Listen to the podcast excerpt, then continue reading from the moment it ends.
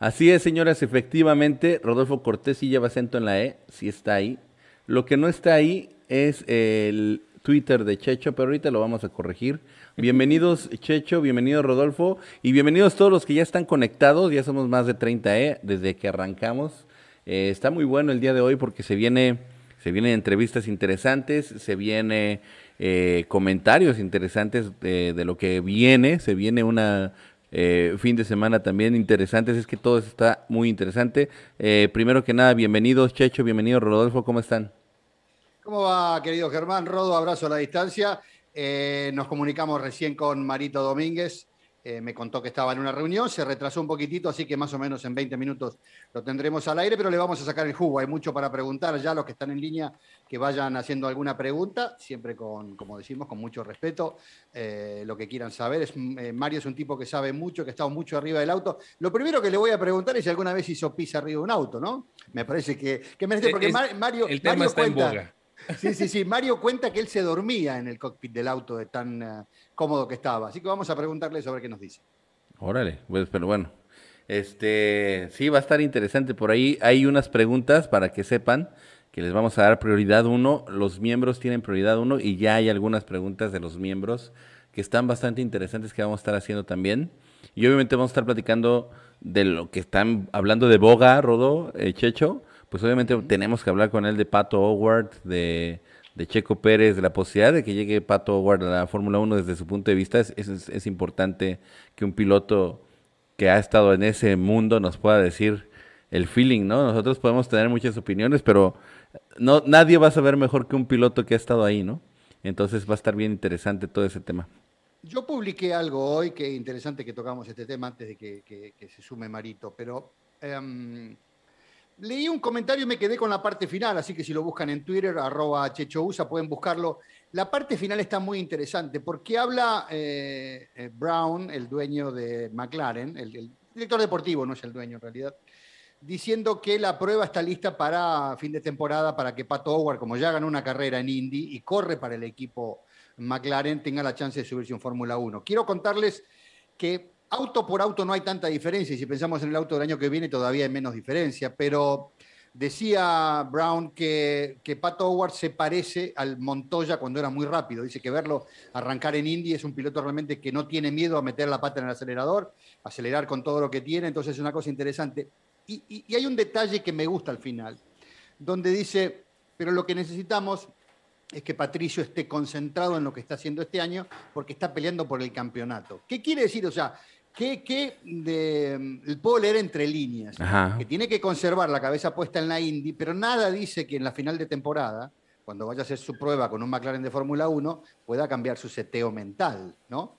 De todas maneras, creo que eh, Richardo tiene por lo menos para un año más en la categoría, o por lo menos en, en, eh, McLaren, pero ¿qué puede pasar después del 2022? O si Pato se transforma además en piloto de prueba en las carreras que pueda. Eso sería muy interesante. Y obviamente Mario, como es un tipo que está, em, digamos, que está de los dos lados, porque por un lado siempre está en la parte competitiva, lo que le gusta correr, nos va a contar también qué es lo que está haciendo en este momento, pero tiene muchos amigos, es amigo de Adrián Fernández, eh, tiene relación con la familia Checo Pérez, tiene relación con la familia Slim.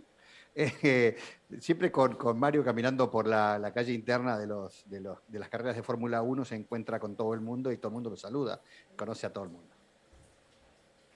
Ahora sí, Rodo, buenas noches. buenas noches, buenas noches. No lo ¿cómo dejé hablar, pobre, así soy yo, qué feo. No, no, no, faltaba más, este, Checho, a eso vienen, a eso venimos todos. a, escuchar historias. querido Checho. Ah. Sí, por supuesto.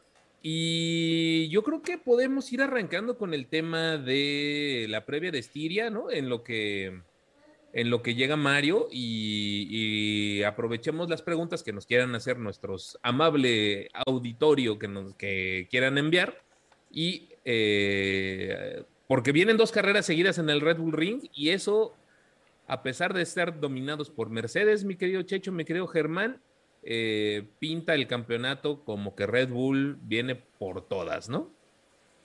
Sí, parece ser que, que Mercedes no le ha encontrado por dónde es que podrían eh, sacarle ahí la ventaja. Creo que la victoria de este premio pasado, que por parte de Max Verstappen, sí fue una victoria demasiado, demasiado apretada que pudo haber sido para cualquiera de los dos. Sí, pienso eso. O sea, no creo que fue necesariamente eh, contundentemente superior Mercedes. No sé qué percepción tenga. Yo, a mí me parece que en esta carrera estuvieron sumamente parejos y si, por ejemplo, Mercedes hubiera atrevido a hacer esa misma estrategia que hizo Red Bull, quizás el resultado hubiera sido diferente.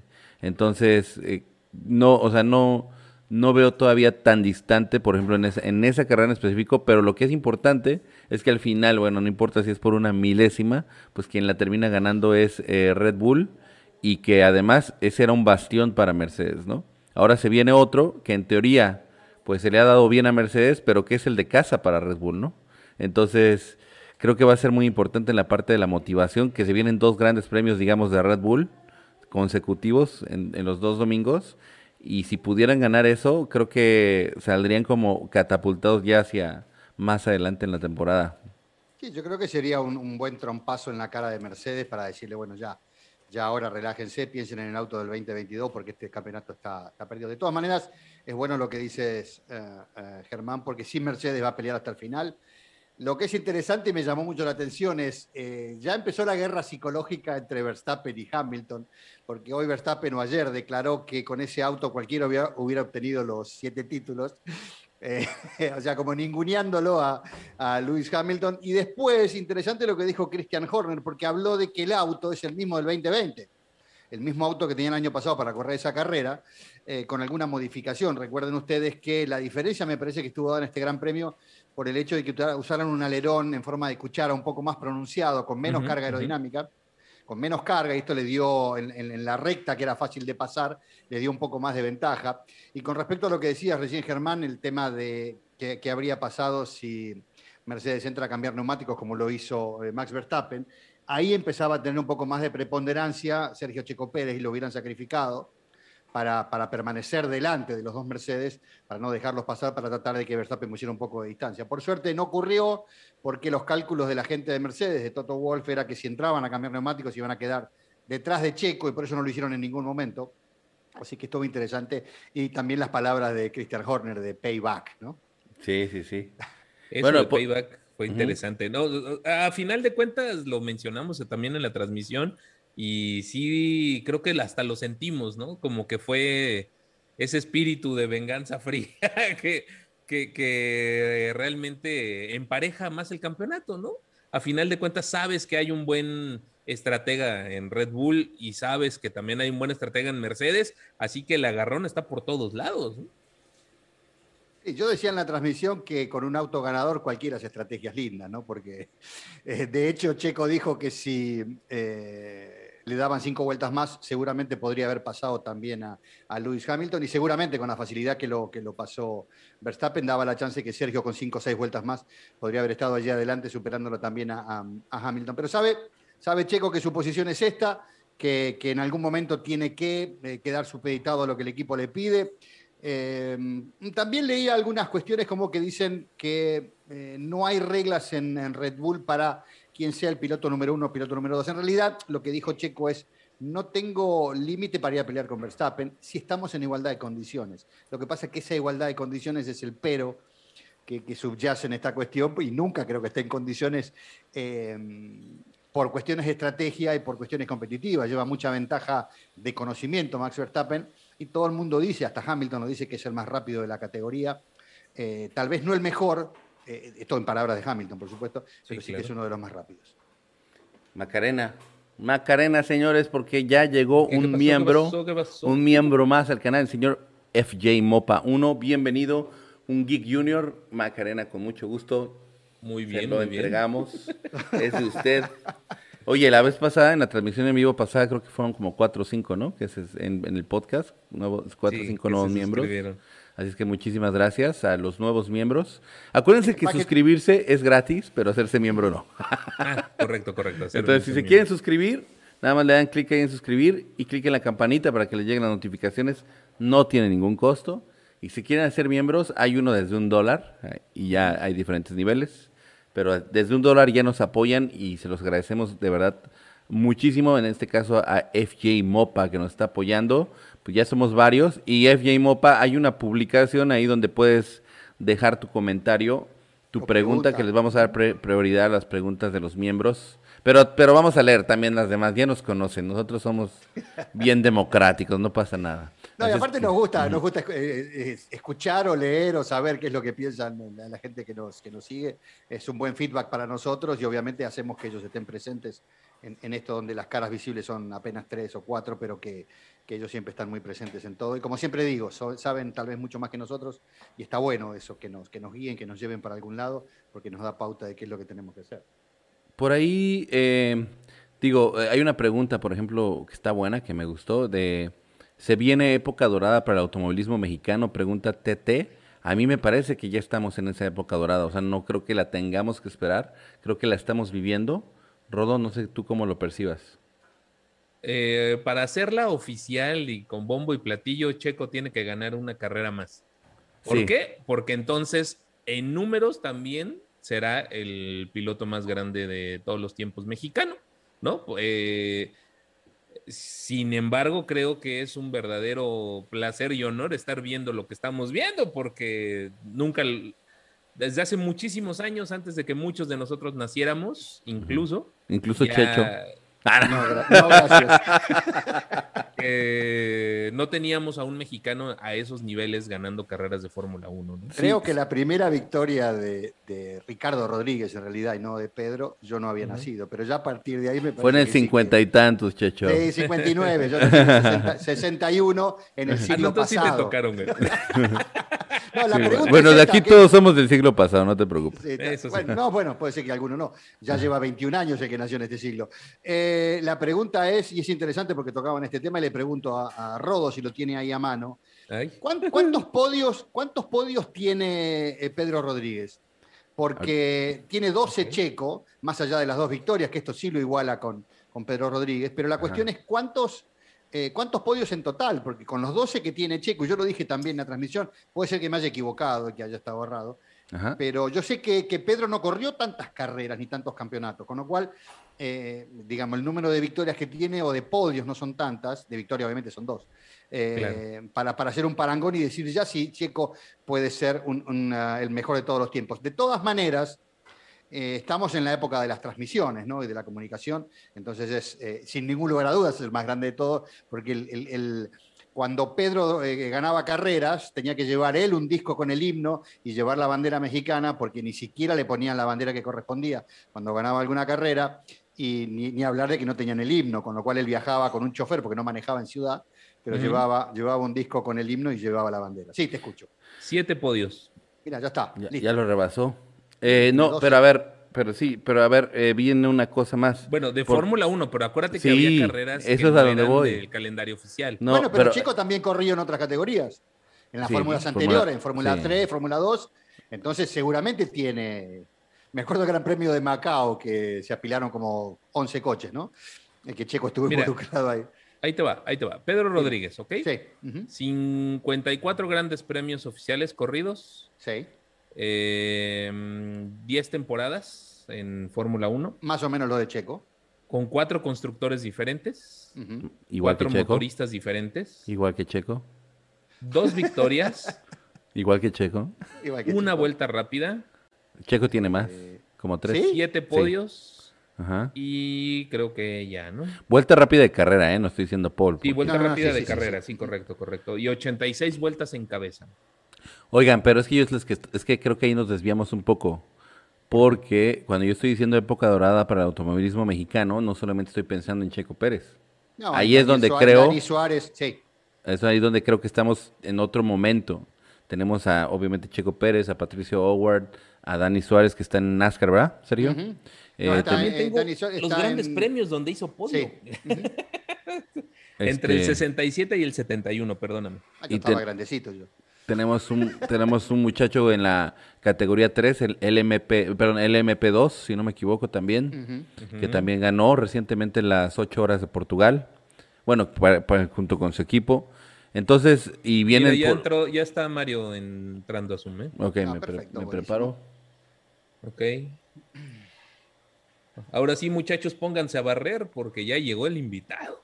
Manito, qué gusto saludarte. ¿Estás medio como horizontal o vertical o yo lo estoy viendo mal? No, Ahí. no, Ah, Ah. ahora estamos, sí, señor. Ahí está. ¿Qué pasa, querido pibe? ¿Cómo te extraño? Yo también te extraño, Marito. ¿Pero tú estás haciendo algo ahí en México con las carreras, no? ¿Con la Fórmula Sí, 1? Bueno, no, de, de transmisión. Sí.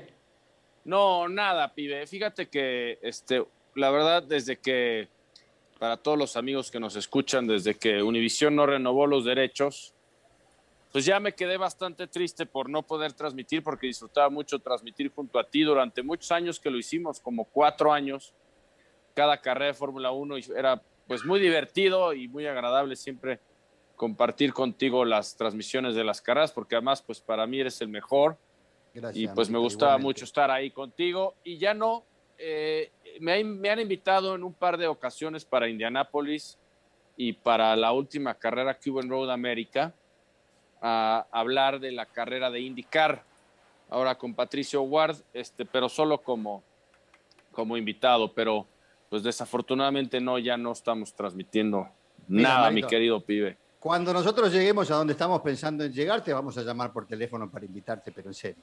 Perdón, Porque- perdón que me meta. Oh, Mario, ¿cómo está Rodolfo Cortés? Mucho gusto. Qué gusto, Rodolfo. Ya habíamos estado en alguna entrevista antes, ¿no? Con ustedes. Con Germán, pero Sí. dice que prefiere que te olvides de esa. Digamos que eso es- Pero Eso olvídalo. Déjalo en el pasado, por favor. ¿Cómo No. estás? Sí, exacto. Ya me Sí. acuerdo. Germán, ¿cómo estás? Qué gusto verte. Igual, igual, Mario. No, de, de hecho, le decía a Checho, porfa, Checho, dile que le ofrezco disculpas porque en esa entrevista me agarró así en malísimas y la verdad es que sé que sé que no estuve bien, pero tú como siempre un caballero no dijiste nada y, y- y la verdad es que te, te portaste muy amable conmigo porque yo sabía que no estaba haciendo una muy buena entrevista, pero mira, ahorita estoy muy bien respaldado con Checho, con Rodo, así es que esta, esta conversación va a estar más buena, te lo prometo. Eh, estuviste de maravilla, ¿eh? Muchas gracias. Gracias, Oye, Mario. pe- perdóname, yo lo que quería decir era falta de confianza, Mario, pero si Checho está ayudándonos a nosotros a transmitir cuando gustes y tengas tiempo, algún No, día. Órale, va, vamos a hacerlo. Este, Algún día con comentarios. hay Fórmula ayuden. 1, este, el- el- ¿qué, ¿cuándo hay? ¿Cuándo vuelve Este a- domingo, este Este domingo, tenemos. y el otro domingo. Ok. ¿Quieres, Este ¿quieres no venir? puedo. Ok. Este no puedo porque tengo carrera, precisamente este, de la categoría que corro aquí en México, que es la Supercopa. Ah, sí. Ok. Pero en un par de domingos, va, le entramos. Órale. Bueno, El una siguiente cosa. también hay, ¿eh? O sea, de este domingo no, eh, y al otro también hay ahí, Cuando si tu quiera, agenda Mario. te lo permite. El Sí, otro claro. sí, estoy con ustedes. Ah, perfecto. Marito, eh, ya que hablaste de tu actividad de pilotaje en, en- en México en este momento, contanos un poco qué es lo que estás haciendo, en qué categorías estás corriendo y, y cómo, va, cómo vas en el campeonato. Mira, actualmente estoy corriendo una categoría que se llama Supercopa Mercedes, que son autos como los DTM, Mm. similares a los que se corren en Europa, tipo turismo. Son autos turismo que se le conocen. El coche está muy bien hecho. Es el mismo chasis y motor que corre la categoría Trans Am en Estados Unidos. Se fabrica en Estados Unidos el auto. Tienen, el coche tiene 700 caballos de fuerza. Andan Uf. duro, pero están limitados a 500 caballos, nada más, por cuestiones de, de durabilidad y para que no sea tan caro el Exacto. campeonato para los pilotos. De tal forma, así duran mucho más los motores antes de cada overhaul. Y tiene la caja secuencial que usan los Super V8 australianos. Entonces es un auto con muy buena tecnología en todos aspectos, que es muy divertido manejar. Yo corrí NASCAR México hace unos años. La competitividad es Sí, la vi. espectacular. Sí vi es increíble, es espeluznante, pero los coches desafortunadamente no son buenos. Los de la NASCAR México, pues les falta, carecen de mucha tecnología, de muchas cosas. Entonces, a mí me gusta correr algo que me divierta, ¿no? Que, que sea un manejo que sea más emocionante. Y el manejo del, exactamente, el manejo del Supercopa es sensacional, me encanta. Y estoy corriendo en este campeonato. El año pasado gana- gané cuatro carreras, este año comenzamos con un podium. Problemas en la segunda carrera, eh, no pudimos correr. Se corre un piloto profesional y un amateur Ah, qué bien. Y entonces es una buena combinación, tipo como lo que se corre en la American Le Mans Series o también en el WEC en Europa o en las 24 horas de Le Mans, donde tiene que haber un profesional o un semi, eh, semi pro este, y un ah, amateur en, en esa combinación. Entonces aquí corremos un pro y un pro am, que les llaman, pro amateur, y mi coequipero es Jaime Guzmán. Eh, un piloto, un pilotazo, la verdad es un piloto que lleva poco tiempo en el automovilismo, pero está haciendo muy bien las cosas y el año pasado, gracias a su trabajo, ganamos muchas carreras. Este año comenzamos con un podium. Y como no pudimos correr la segunda por problemas técnicos, vamos ahorita en sexto lugar del campeonato, pero yo espero que esta fecha que es en San Luis Potosí, en una ciudad aquí en Tangamanga, exactamente, en una ciudad aquí que, que, está como a tres horas y media de, de la Ciudad de México, pues eh, podamos eh, tener una muy buena actuación para recuperarnos en la posición del campeonato. Y también esta categoría, pues además de ser la más importante en México, vamos a correr como categoría prestelar del Gran Premio eh, de Fórmula 1 Vamos a ah, correr aquí en el Autódromo Hermanos Rodríguez, entonces también va a estar muy divertido eso. Igual y con suerte pues, te vamos a ver. ¿Por dónde se puede ver, Mario, eso? ¿Por dónde te pueden seguir? Eh, estas carreras las pueden ver en la página de Supercopa en Facebook, se llama Supercopa MX en Facebook, o eh, a nivel nacional en México en la, el canal que se llama TUDN. Ok. TUDN. TUDN las transmiten no en vivo, generalmente hacen la transmisión el martes después de la competencia, pero si las quieren ver en vivo, en la página de Facebook de Supercopa, ahí, puede, ahí las ¿Y hay, ¿Y hay, mucho ruido a chapa en esa categoría o son suavecitos los muchachos? Eh, en cuanto a los choques, híjole, Hay, unos muy bravos, porque fíjate que es una categoría que hay pilotos eh, con mucha experiencia y veteranos de los mejores pilotos nacionales de hace muchos años, y hay unos jovencitos que vienen empujando muy duro, los, los talentos más importantes del automovilismo en México están ahí jóvenes y pues este, los chavos ya sabes que a veces no le miden bien o, y son más atrabancados, entonces sí hay golpe a chapa a veces duro, mi querido pibe, pero nos defendemos. yo, Oye, yo déjame platicar una cosa rapidísimo. Tangamanga, particularmente cuando yo vivía en León, Guanajuato, eh, alguna vez me tocó ir en una moto y lo conozco hasta con, la, hasta con el trasero. Porque me caí. ah, no, pues ahora sí que sí lo conoces bien.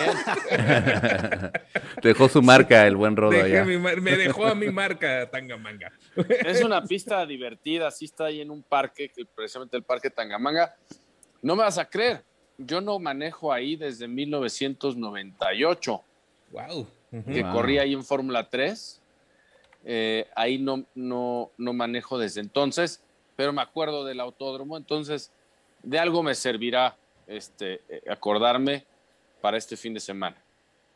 Hermano. Ok, no, la pregunta que te quería hacer, Mario, estábamos ahorita mostrando una foto tuya con el Mercedes detrás, muy bonito auto. Se parece mucho a la línea del C300, más o menos, el C320, más o menos. Exacto, es como un clase C, pero pues obviamente este es el de, el de carreras, ¿no? Sí, sí, sí. O sea, mi pregunta es, esa. Mi pregunta es, ¿ese auto, digamos, viene de ese origen o es específicamente diseñado para la categoría? Es específicamente de, diseñado para la categoría específicamente de carreras, ¿no? Porque hay autos de calle que modifican para las carreras, les, ponen la jaula que le llaman o el roll bar por todos lados, modifican suspensión, frenos, etcétera. No, este coche está hecho 100% de carreras, el chasis es todo tubular, al igual que el motor y la caja de cambios que viene de los Super V8 australianos. Entonces, eh, pues es un auto que está hecho 100% de carreras, lo cual lo hace pues obviamente mucho más ágil, más rápido, más divertido, frena mejor, curvea muy bien y acelera brutal. 500 caballos, bueno, que está limitado, 700 es tremendo, es lo que tiene Indy, ¿no? 700 ahorita, IndyCar. 750 creo que tiene la Indy ahorita, ¿no? Sí, más, o menos. Por ahí. Que, el aerokit de la Indy es otra, vuela, ¿no? sí, y obviamente es un poco más ligero el chasis de la, de la IndyCar, eh, y sí los han limitado. Cuando corría yo IndyCar, teníamos mil. Wow. Era una locura.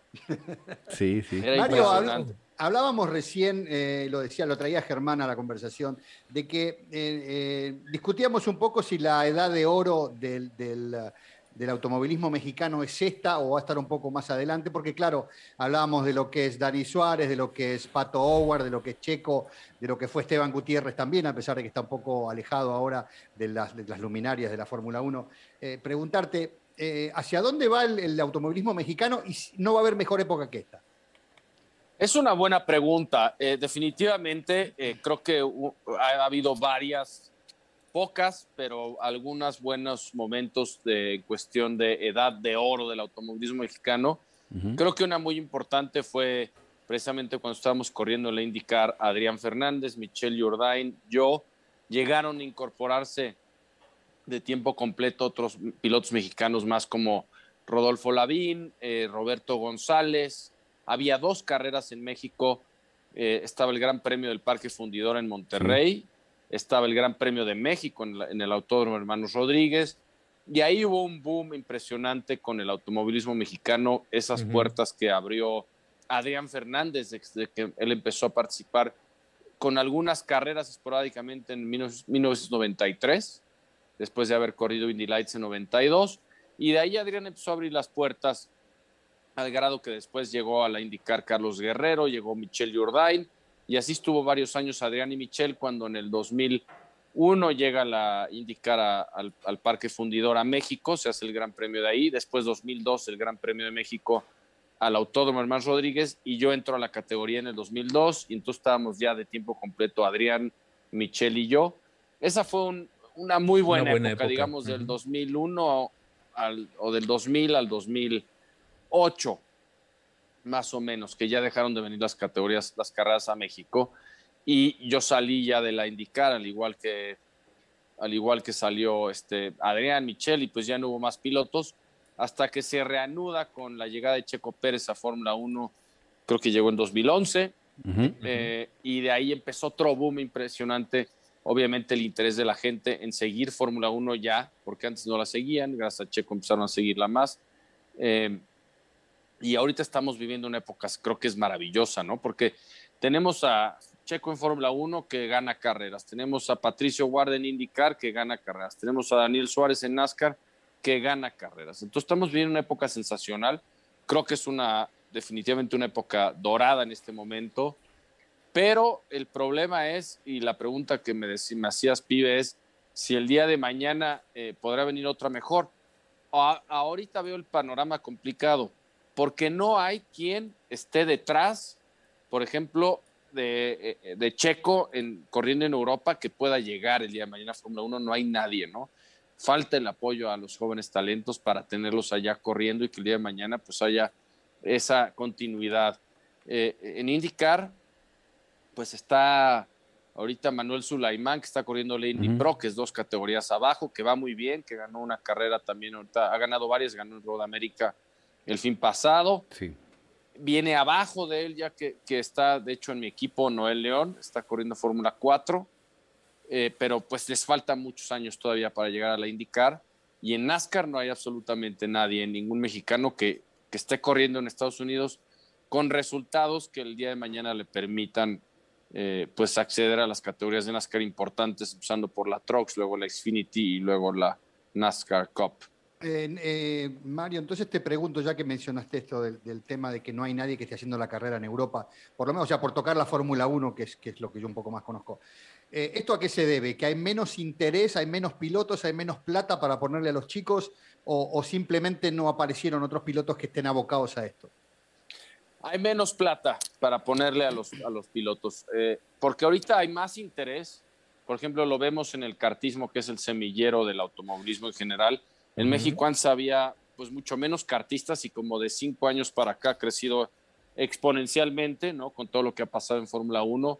Hay más pilotos, hay pilotos con mucho talento, pero desafortunadamente una vez que quieren dar el brinco de los karts o que con trabajos logran dar el brinco a veces a la Fórmula 4 y logran algunos buenos resultados. No hay quien los apoye para seguir adelante su carrera en lo que sería llegar, competir en la Fórmula 3 o en la GP3, el día de mañana la, la Fórmula 2 y luego Fórmula 1. Entonces, lo que falta es el apoyo de las empresas para apoyar estos talentos, porque hay muchos talentos que se han desperdiciado en los últimos años en México y hay muchos talentos de esos que se han desperdiciado a través de la historia, ¿no? Sí, claro. Eh, no, bueno, leer, Germán, de la gente? Sí, sí quiero, eh, bueno, primero de nuevo agradecerte que estés aquí y te comento que hicimos una dinámica con los miembros, los miembros del canal eh, y bueno, les dimos prioridad uno para hacer sus preguntas. Sergio Villarreal, por ejemplo, nos dice que conociste a la mamá de Max Verstappen. ¿Es cierto? Una buena historia. Sí, esa es una buena historia. La platicada seguido en las carreras ahí con, con Sergio cuando transmitíamos en Univisión. Cuando llegué yo a correr a Europa Karts, por primera vez en mi vida, pues en México yo era el mejor y pensé que en Europa iba a, ganar fácilmente porque corría contra pilotos en México de más edad y ahí llegaba a correr contra pilotos de mi edad, que era la categoría de 16 años para abajo. Y entonces, eh, pues para mi sorpresa en las primeras prácticas, yo yendo a toda velocidad, de pronto me pasó un piloto con una sola mano, carburando en dos ruedas. Me hicieron un- nunca me habían rebasado de tal forma. Dije, bueno, ¿quién es? Tengo que seguirlo, tengo que aprender, por, ¿no? Las trayectorias. Entonces empecé a, a seguirlo, a aprender sus trayectorias, sus trazos, frenadas. Y cuando se mete a pits, pues pensé, dijo, quiero ver quién es, ¿no? Y se mete a pits, se quita el casco y era una mujer. Dije, bueno, no, pues yo me retiro. O sea, si aquí me pasan las mujeres con una mano, pues ya no puedo esperar nada, nada Del- más de hacer, de tener ningún buen resultado, ¿no? Entonces, eh, resulta que ella era eh, eh, mamá, bueno, resulta que era extraordinaria piloto, porque en aquel campeonato del mundo quedó en cuarto lugar, me acuerdo, y le ganó a muchos pilotos que después llegaron a Fórmula 1 como Fisichella, Magnussen, Jarno Trulli, varios que corrimos ahí. Eh, y era impresionante cómo manejaba, se llama Sophie Kumpen, increíble. Y después, pues ya se casó con Jos Verstappen. No sé por qué nunca siguió su carrera ella. Me recuerdo que llegó a correr unos autos Fórmula porque si alguna mujer pudo haber llegado a Fórmula 1, sin duda era ella. Eh, el talento que tenía era impresionante y pues de ahí Max Verstappen, ¿no? Los genes vienen por todos Sí. lados, del papá que corre Fórmula 1 viene de, de la mamá y además el niño nació en un go-kart, Sí. pues evidentemente eh, pues ahí está en, en la sangre y, y el entrenamiento que lo han tenido, pues por eso hoy es el, el- el piloto que consideran más rápido en, la parrilla de Fórmula 1. Muy bien, muy bien. Muchas gracias por esa respuesta. ¿Puedo hacer otra de, de miembros? ¿Les parece bien? Dale, dale, de una dale. vez. Eh, dice Mauricio Reyes, ¿qué futuro tiene Checo Pérez? Ah, bueno, ya, ya te quieren preguntar de Checo Pérez, Mario Domingo. Eh, ¿Qué futuro tiene Checo Pérez en Red Bull? O si no estuviera en el siguiente año, ¿en qué escudería lo verías si no fuera en Red Bull? Dice. Yo creo que el futuro a Red Bull de Checo Pérez es a largo plazo por muchas razones, entre otras porque después de muchos años es el primer piloto que llega a Red Bull a darles resultados. Los resultados que ellos necesitan. Necesitan un piloto que ande cerca de Max, que esté logrando sumar puntos, que esté logrando eh, terminar en los podiums, que pueda ganar carreras. Todo esto Claro. lo, ha, lo ha venido haciendo Checo a lo largo de la temporada y pues a- el- su futuro va a largo plazo definitivamente. Yo creo que lo van a querer ahí por muchos años más. Eh, me meto acá en este punto y pregunto, eh, ¿sabés, Mario, que a fin de año Pato Ward va a tener la chance de manejar un McLaren como premio a la carrera que ganó en Indy? La pregunta es, ¿puede cambiar sabiendo quién es Pato y de dónde viene? Que viene de la escuela de Red Bull y que maneja autos de fórmula hace mucho tiempo. ¿Puede cambiar su decisión? No sé si tenés alguna, alguna novedad de este tema o él va a seguir ligado a la, a la Indy porque hay más negocio o porque es mejor para él. Esta pregunta me la hacen constantemente. Que quieren ver a Pato en la, en la Fórmula 1, que si tiene el talento suficiente, que qué pienso. A ver, empecemos porque el, por el talento sí, que el talento lo tiene sin duda alguna. Creo que es de los pilotos más talentosos que ha llegado a la IndyCar en las últimas décadas. No recuerdo otro piloto que llegara con ese nivel de talento natural desde que vi y corrí con Montoya, ¿no? Juan Pablo Montoya era impresionante y Pato está en ese nivel. Eh, ¿Cuál es el- el- lo que veo? Hay varias razones. Una, McLaren entró a la indicar con la intención de ganar. Ha gastado mucho dinero para lograr eh, llevar a su equipo a un nivel ganador como lo está teniendo ahora con Pato. Pato es el piloto que les está dando los resultados que ellos quieren. Entonces, no creo que ahorita, para empezar, estén pensando ni les interese cambiarlo a Fórmula 1, porque primero, pues McLaren va a querer ser campeón en IndyCar, ganar Indianápolis y, y romper varios récords, y Pato es el piloto que les, les puede y les está dando esos resultados. Entonces, no, el interés de McLaren seguro es mantenerlo en IndyCar por varias temporadas más. Eh, esa es la primera. La segunda, sí, eh, si llegara a tener la oportunidad de mañana que ganara, por ejemplo, Pato el campeonato este año, el año que entre Indianápolis, a lo mejor otra vez el campeonato, entonces McLaren diría, bueno, pues es momento de subirlo a Fórmula 1. Echarlo el problema que yo veo ahí es... ¿eh? Echarlo a Richardo y meterlo a Pato ahí. Pues sí, exacto. Ya no sabemos cómo van los dados, ¿no? Las fichas, pero eh, aquí hay un problema. También McLaren sabe que el llevar un piloto que viene de la escuela americana a Europa son cuando menos un par de años o tres en desarrollar el piloto, ¿no? Porque está compitiendo contra pilotos que siempre han corrido en esas pistas desde que tienen 14, 15 años en Fórmula 4, en Fórmula 3, Fórmula 2. Esa escuela europea es muy diferente de la americana. Entonces, no creo que sea un piloto que pudiera llegar a dar resultados el primer año, porque además, hoy en día, ya no es como antes, hoy en día están las pruebas muy limitadas, puedes probar una vez o dos al año, o tres máximo. Antes, por ejemplo, cuando decidieron llevar a Jacques Villeneuve, después de haber sido campeón de IndyCar y después de ganar Indianapolis, que lo llevó Williams a Fórmula 1, Jack me parece que provocó una, una cosa increíble de 50 días de pruebas antes de su primer carrera. Entonces, esas posibilidades ya no existen el día de hoy. Entonces, desarrollar un piloto que viene de la escuela americana para Europa va a tardar cuando menos dos o tres años. No sé si McLaren tenga la paciencia de hacerlo, Además, cuando tiene al piloto que le está dando los resultados en indicar, yo creo que Pato, pues obviamente le gustaría irse a Fórmula 1, pero la otra cosa que él seguro va a evaluar, igual que cualquier piloto, es decir, si yo me quedo en indicar, puedo seguir rompiendo récords, tengo un coche que me, y equipo que me dan la oportunidad de ganar carreras. Si me voy a Fórmula 1, estaré peleando el quinto, sexto, séptimo lugar, quién sabe qué tanto le convenga. Clarísimo, clarísimo. ¿No tiene que ver el tema patrocinios y el tema eh, producirle negocio a las marcas? O sea, el mercado mexicano no, no, si un Checo Pérez empieza a ir de salida, un Pato Howard no lo empujaría otra vez a, quedarse en el mercado mexicano. ¿Qué tan importante es?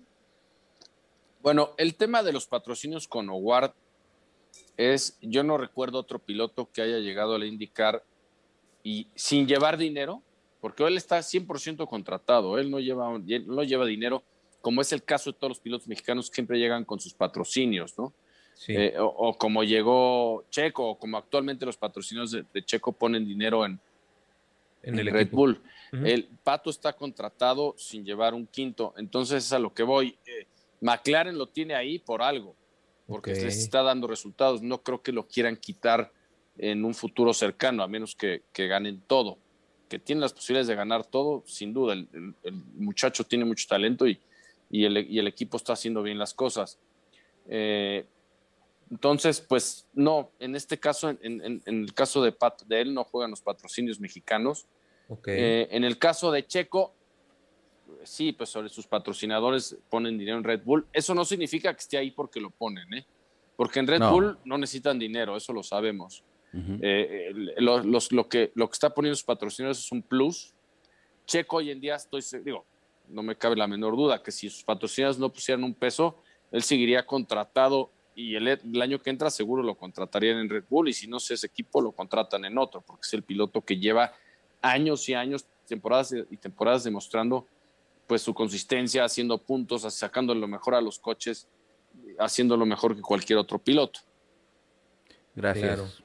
Eh, ahí, tengo otra pregunta de Jair Salas. De hecho, esta es una pregunta muy, muy de ti que dice, eh, cuando ganaste la carrera en Miami en 2003, eh, él, bueno, eso es lo que él recuerda, dice que te imagina, se imagina que en ese momento pensabas que vendrían muchísimos triunfos más.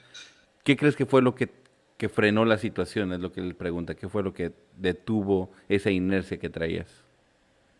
Sí, pues principalmente la competitividad de los coches, ¿no? Con los que eh, participé después.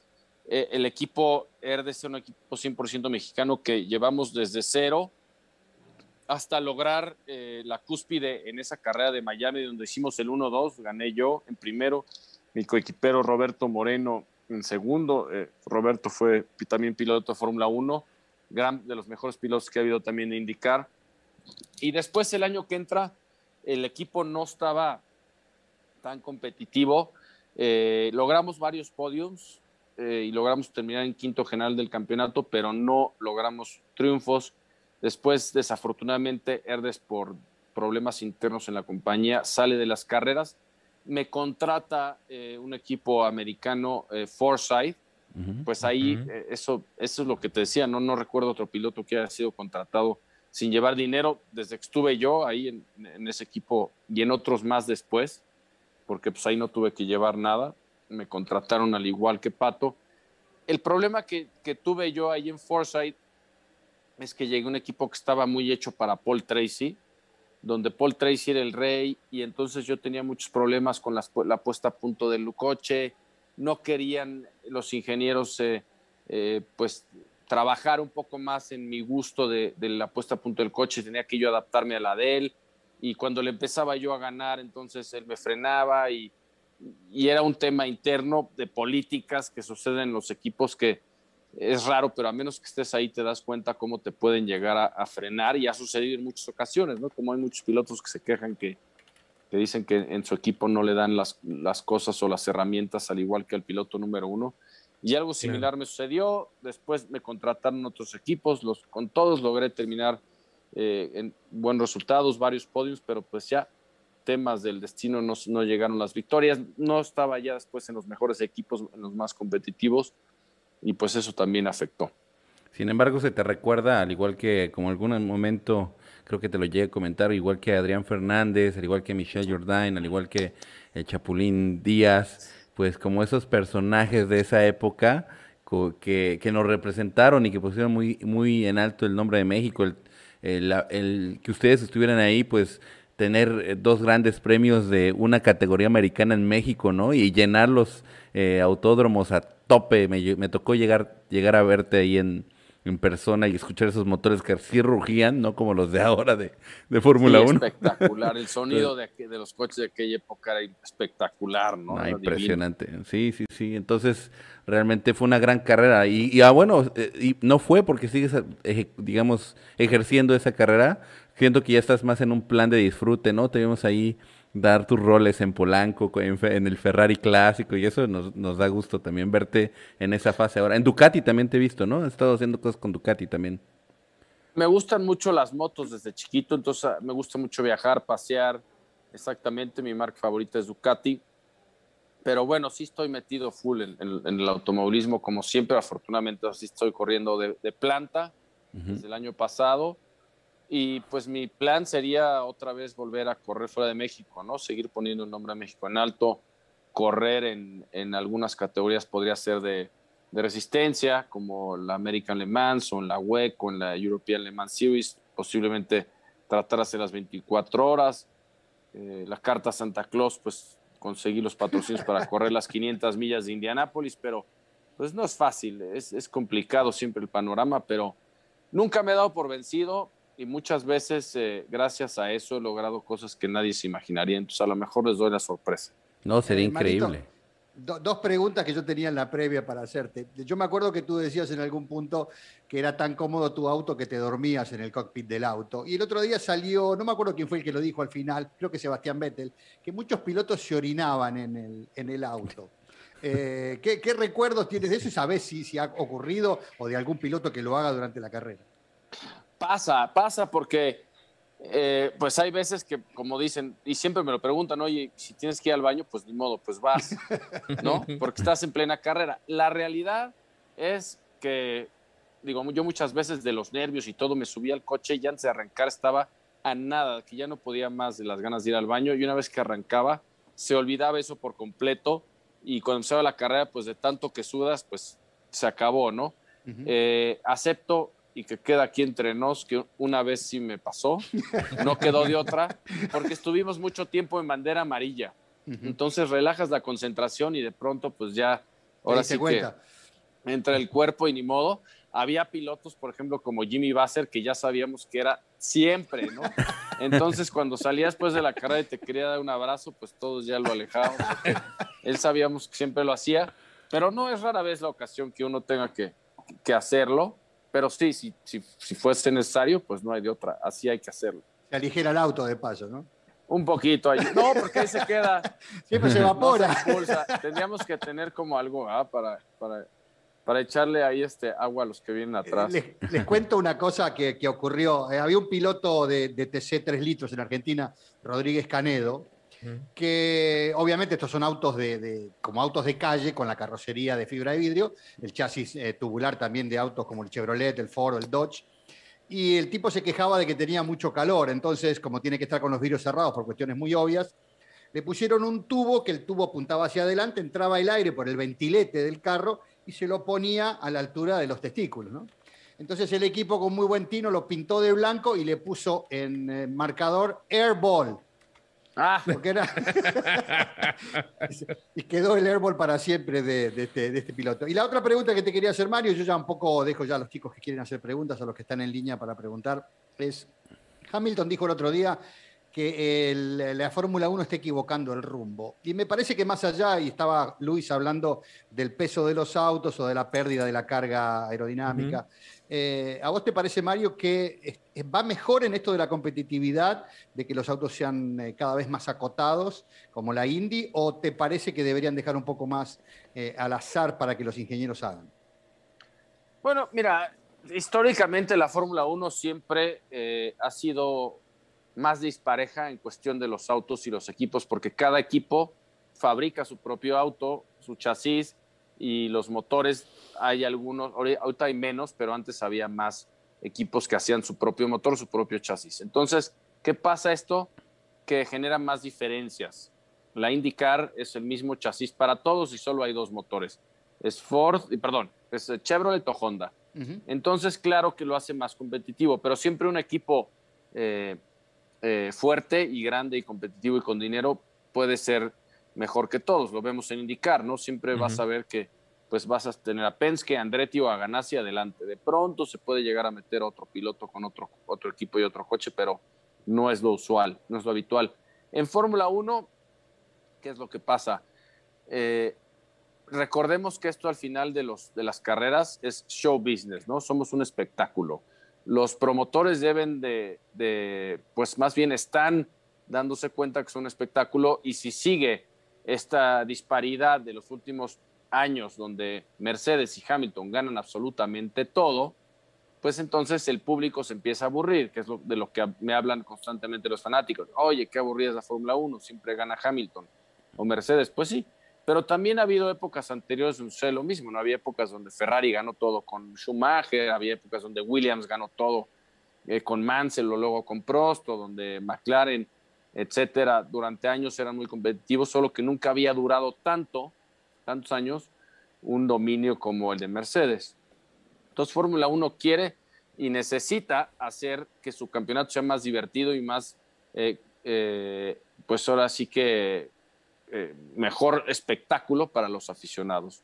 Entonces quieren hacer todas estas reglas para hacer los autos más similares, más parejos, que no haya tanta diferencia, y quieren acotar en todo este tema algo que está muy bien para el espectáculo, pero es injusto para el constructor, porque el constructor, en este caso Mercedes, Ferrari o Renault, ahora, bueno, ahora Alpine, eh, pues ellos trabajan duro en tener su, su, mejor coche, gastan mucho dinero, etcétera, para poder tener el coche más competitivo y el día de mañana, pues estas ventajas que logran sacar, porque también hay un campeonato, campeonato de constructores, pues no las pueden llevar a cabo. Entonces, claro, a Hamilton este tipo de reglas no le convienen porque van a hacer su coche más parejo que los demás.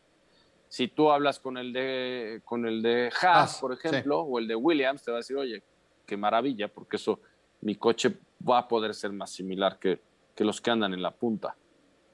Entonces depende de la perspectiva en la que lo veas. Claro. Bueno, Germán, yo lo, que digo es, eh, eh, para, no, para no abusar tanto del tiempo de Mario, si quieren leer un par de preguntas más de la gente o alguna, si tienen alguna más, este, y, manejan ustedes ya el tiempo. Sí, sí, sí. Eh, bueno, por ejemplo, FJ Mopal, que se hizo miembro el día de hoy, dice que su pregunta es, y, la quiero relacionar con algo que comentaste hace rato.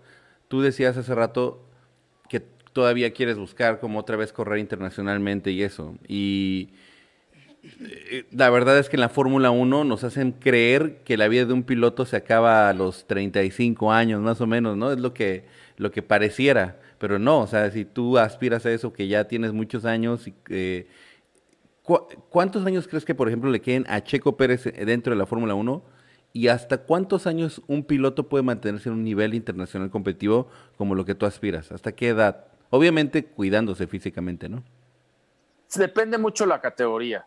Eh, sí, Fórmula 1 históricamente ha demostrado que los pilotos de más de 40 años empieza a bajar ya el rendimiento, no les dan los reflejos y tal como los jóvenes. En Fórmula 1 hay más rotación de pilotos eh, que en la IndyCar generalmente siempre históricamente conservan más a los veteranos, les gusta más tenerlos ahí por los resultados, por pues eh, el conocimiento que llevan de la pista. Por ejemplo, Scott Dixon, que, empecé yo a correr con él en Indy Lights, eh, que tiene como tres, cuatro años menos que yo, pues también es un piloto que el día, o el día de hoy es el mejor. Está peleando campeonato. El pasado fue campeón, sigue peleando el campeonato. Eh, Castro Neves, que es de mi edad, ganó Indianápolis este año. Entonces, eh, en IndyCar sí los pilotos un poco más grandes eh, pueden mantenerse como hasta los 45 más o menos. Yo diría que Fórmula 1 hasta los 40, IndyCar 45 es donde empieza ese declive. En IndyCar los óvalos permiten que un piloto más veterano pueda seguir participando porque no es tan demandante eh, físicamente como un circuito. El óvalo es menos fuerte físicamente pero bueno, en reflejos y en, obviamente, y en pantalones, pues eh, en, el airbox, como di, en el airball, el, el, pibe, pues sí, es, los óvalos es muy fuerte. ¿no? Pues hay pilotos como, en, como Román Grosjean, que ahora entró a Fórmula 1, que él decidió, no, perdón, él entró a indicar de Fórmula 1, él decidió no correr en óvalos, porque un óvalo sí te puede un accidente sí te puede lastimar fuertemente. O Jimmy Johnson, que viene de la NASCAR, curiosamente, donde toda su vida ha corrido óvalos, en IndyCar no corre óvalos, solo corre los circuitos.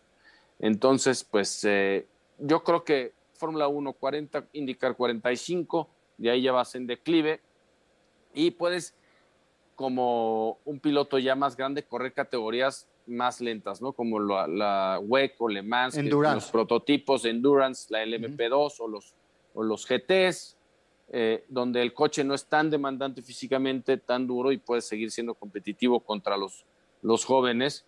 Y de igual forma, yo creo que fácil hasta los 55, o hay pilotos de 60 años que todavía andan, dan grandes resultados en ese tipo de autos. Entonces yo creo que una carrera de un piloto se puede extender si te metes a las carreras de resistencia, de endurance, como dice el pibe. Ok, muchísimas gracias por esa información. Mala noticia, Mario, porque Román dijo ya que va a correr en óvalo también. Digo, malas noticias para los, demás, para los demás que están corriendo en óvalo, ¿no? Agárrense, porque eh, pues de por sí ya lo conocemos. Vamos a ver cómo le va. La transición no es fácil y, bueno, pues por lo visto ya es algo que yo me esperaba. Dije, conforme le empiece a agarrar cariño, empiece a conocer todo y vea la espectacularidad de los, espectacularidad de los óvalos, pues lo va a querer hacer tarde o temprano.